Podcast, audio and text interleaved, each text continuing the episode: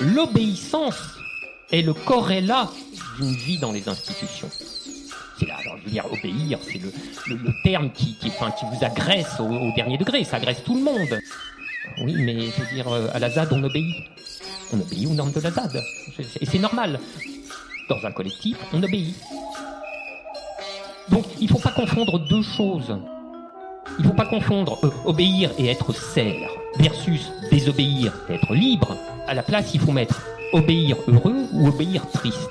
Obéir selon son propre désir, plus exactement selon un désir qu'on partage, ou obéir en étant contraint par rapport à ses propres inclinations. C'est pas du tout pareil.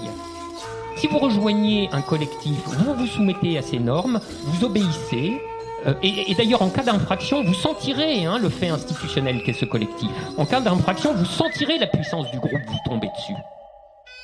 Mais si c'est un collectif qui s'est constitué autour de principes que vous partagez, qui correspondent aux lignes de votre désir, vous obéissez dans la joie. C'est des modalités différentes de l'obéissance qu'il faut considérer plutôt que cette fracture qui, à mon avis, n'a pas de sens entre euh, obéir et désobéir en se croyant, en se croyant évidemment libre de tout. La ZAD et les pirates, c'est un truc formidable parce que ou les forêts, hein, parce que ça, ça fouette nos imaginaires. Il y a un point où ces évocations deviennent problématiques, c'est quand elles laissent à penser que, à elles seules, elles pourraient constituer des formes politiques complètes. Alors moi, par forme euh, euh, politique complète, j'entends une entité macroscopique. C'est là la différence. Parce évidemment, on peut considérer que un bateau de pirate, euh, un bateau de pirate, c'est une forme politique. Mais un bateau de pirate, c'est pas une forme politique complète. Il y a tous ceux qui sont à terre, et pareil, si on est 20 cabanes dans les forêts, il y a tous les autres qui habitent pas dans la forêt. Bon.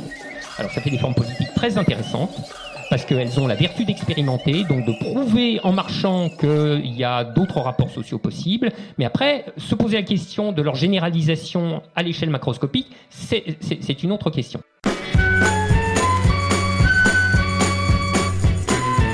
Le Vietnam brûlait, moi je hurle Mao Mao. Johnson rigole et moi je vole Mao Mao. Le napalm coule et moi je roule Mao Mao. Les villes crèvent et moi je rêve Mao Mao.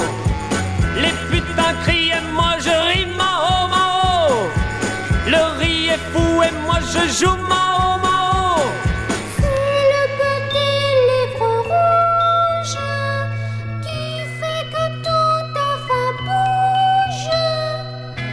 L'impérialisme dicte partout sa loi. La révolution n'est pas un dîner. La bomba est un tigre en papier. Les masses sont les véritables héros. Les ricains tuent et moi je mue Mao Mao. Les fous sont rois et moi je bois Mao Mao. Les bombes tonnent et moi je sonne Mao Mao. Les bébés fuient et moi je fuis Mao Mao. Les Russes mangent et moi je danse Mao Mao.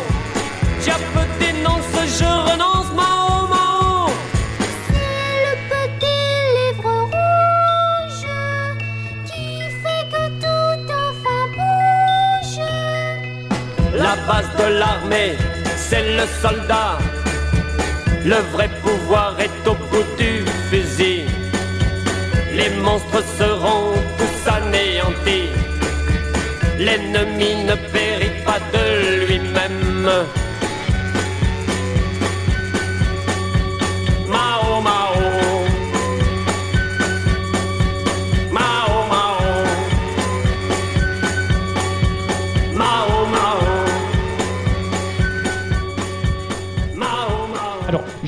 Précisément mettre dans un rapport de, de, de violent contraste des expériences euh, comme euh, les cabanes, etc., avec la révolution culturelle, qui est à peu près l'opposé dialectique. Là, la révolution culturelle, ça se joue euh, par millions. Et moi, il me semblait que il me semblait que c'était indispensable d'en revenir à, cette, euh, à cet euh, épisode de l'histoire, qui effectivement ne jouit pas d'une popularité excessive dans le débat public.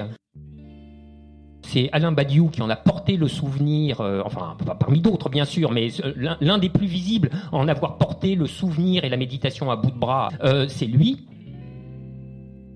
Si la pensée révolutionnaire des temps présents commence par une méditation des épisodes révolutionnaires du passé, et d'une méditation de ces épisodes du passé en tant que chacun eux-mêmes méditait les épisodes antérieurs, alors nous ne pouvons pas faire l'impasse sur la révolution culturelle.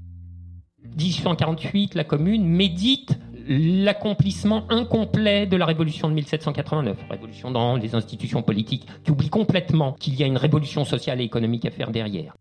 Euh, la révolution de 17 euh, médite les échecs de la commune. Vous connaissez euh, sans doute l'histoire de Lénine qui, à J73, danse devant le palais, le palais d'hiver, parce qu'il a battu le record de longévité de la commune. La révolution culturelle, quelles que soient les horreurs auxquelles elle a pu donner lieu, mais qui sont là, qui sont incontestables, mais il y a au moins ce geste admirable de méditer la dégénérescence de l'État bureaucratique stalinoïde. C'est une méditation très très profonde de ce que c'est que la recapture de la puissance de la multitude révolutionnaire dans des appareils qui vont être tendanciellement séparés, se retourner contre la multitude qui les a portés au pouvoir, etc., etc. Et donc la révolution culturelle, selon le mot d'ordre paradoxal que vous connaissez, c'est feu sur le quartier général. Alors mot d'ordre paradoxal puisque c'est un mot d'ordre qui est formulé par euh, le président Mao lui-même, depuis le sommet du quartier général en question. Donc il y a toute une histoire sur laquelle il faudrait revenir.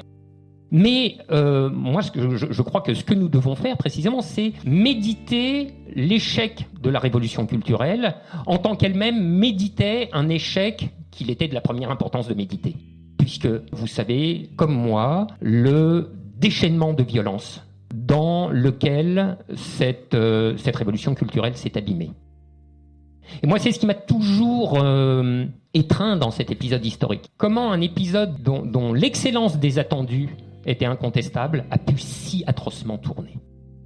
Et donc là, il y a quelque chose à penser, précisément moi sur cette chose qui me, préoccupe euh, de- depuis toujours, qui est ce que Spinoza appelle la disconvenance passionnelle. Parce que alors là, c'en est un cas, si vous voulez, de- d'explosion à une échelle euh, tout à fait considérable. Ça fait partie des tâches intellectuelles de l'heure, contrairement à ce que vous voudrez donner à croire, toute une espèce de discours ambiant qui range ça au magasin des diplodocus. Moi, de toute façon, je n'arrête pas d'aller chercher, d'aller piocher dans le magasin des diplodocus. Je crois beaucoup à la catégorie du grand soir, dont tout le monde dit qu'elle est d'un ringardisme totalement euh, irréparable.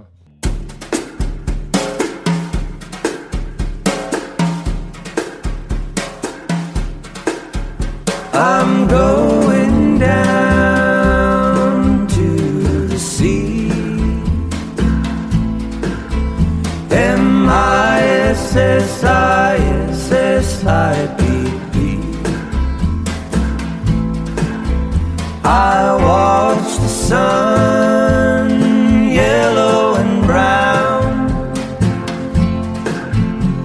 sinking suns in every town. My angel sings down to me. She's somewhere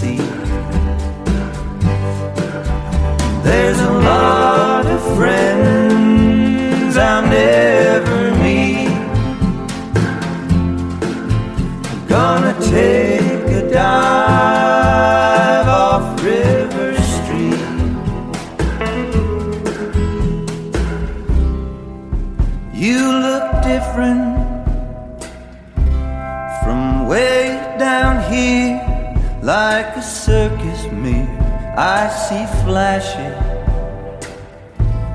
of you on the surface.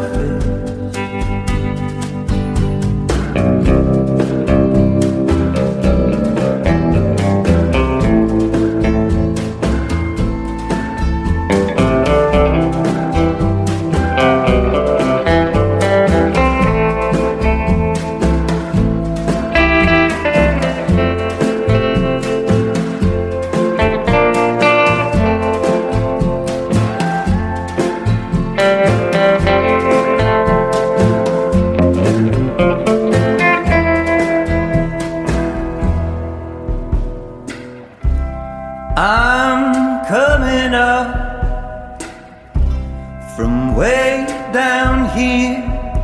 The water's clear. All I want is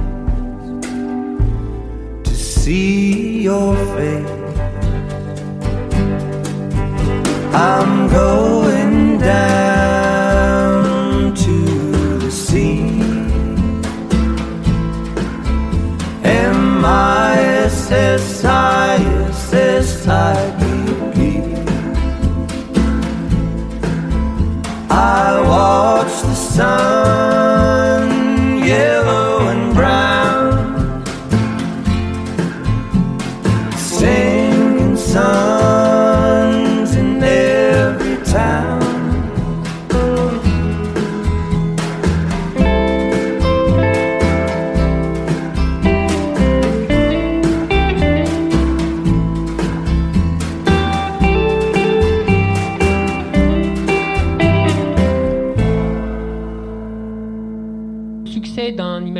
Ou d'un imaginaire des pirates ou d'un imaginaire des forêts ou, des cabanes, c'est ni plus ni moins que euh, métonymiquement le, succès de, l'imaginaire du vivre sans.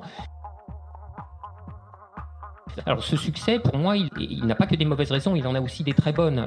Ce succès, il tient au fait de montrer l'inanité définitive du cadre institutionnel présent à nous sortir de la merdouille où lui-même nous a jeté d'ailleurs. Raison pourquoi d'ailleurs il ne saurait nous en tirer. Tout, cet ensemble de discours aide à, à nous porter à la hauteur de l'époque. Ce ne sont pas les mêmes problématisations que nous devons déployer aujourd'hui que celles qui pouvaient nous préoccuper quand on vivait la crise du Fordisme, l'entrée dans le néolibéralisme, etc. Euh, c'est autre chose. Et cet imaginaire, c'est aussi un, imaginaire indispensable de l'expérimentation. Les, les mauvaises raisons, dirais-je, euh, sont symétriques des bonnes, c'est-à-dire euh, c'est un imaginaire qui fait vibrer une corde trop sensible, qui fait vibrer trop facilement la corde de nous nous soustrairons à tout, nous nous soustrairons aux institutions, aux lois, aux règles, aux normes, nous vivrons sans rien de tout ça, bref, nous serons libres. Et ça, c'est une sale corde. C'est une sale corde parce que c'est vraiment la corde de la métaphysique individualiste telle que le néolibéralisme nous l'a foutu dans le crâne et nous l'a incrusté, enfin l'a incrusté à une profondeur inouïe jusque dans les têtes qui se croient les plus antilibérales.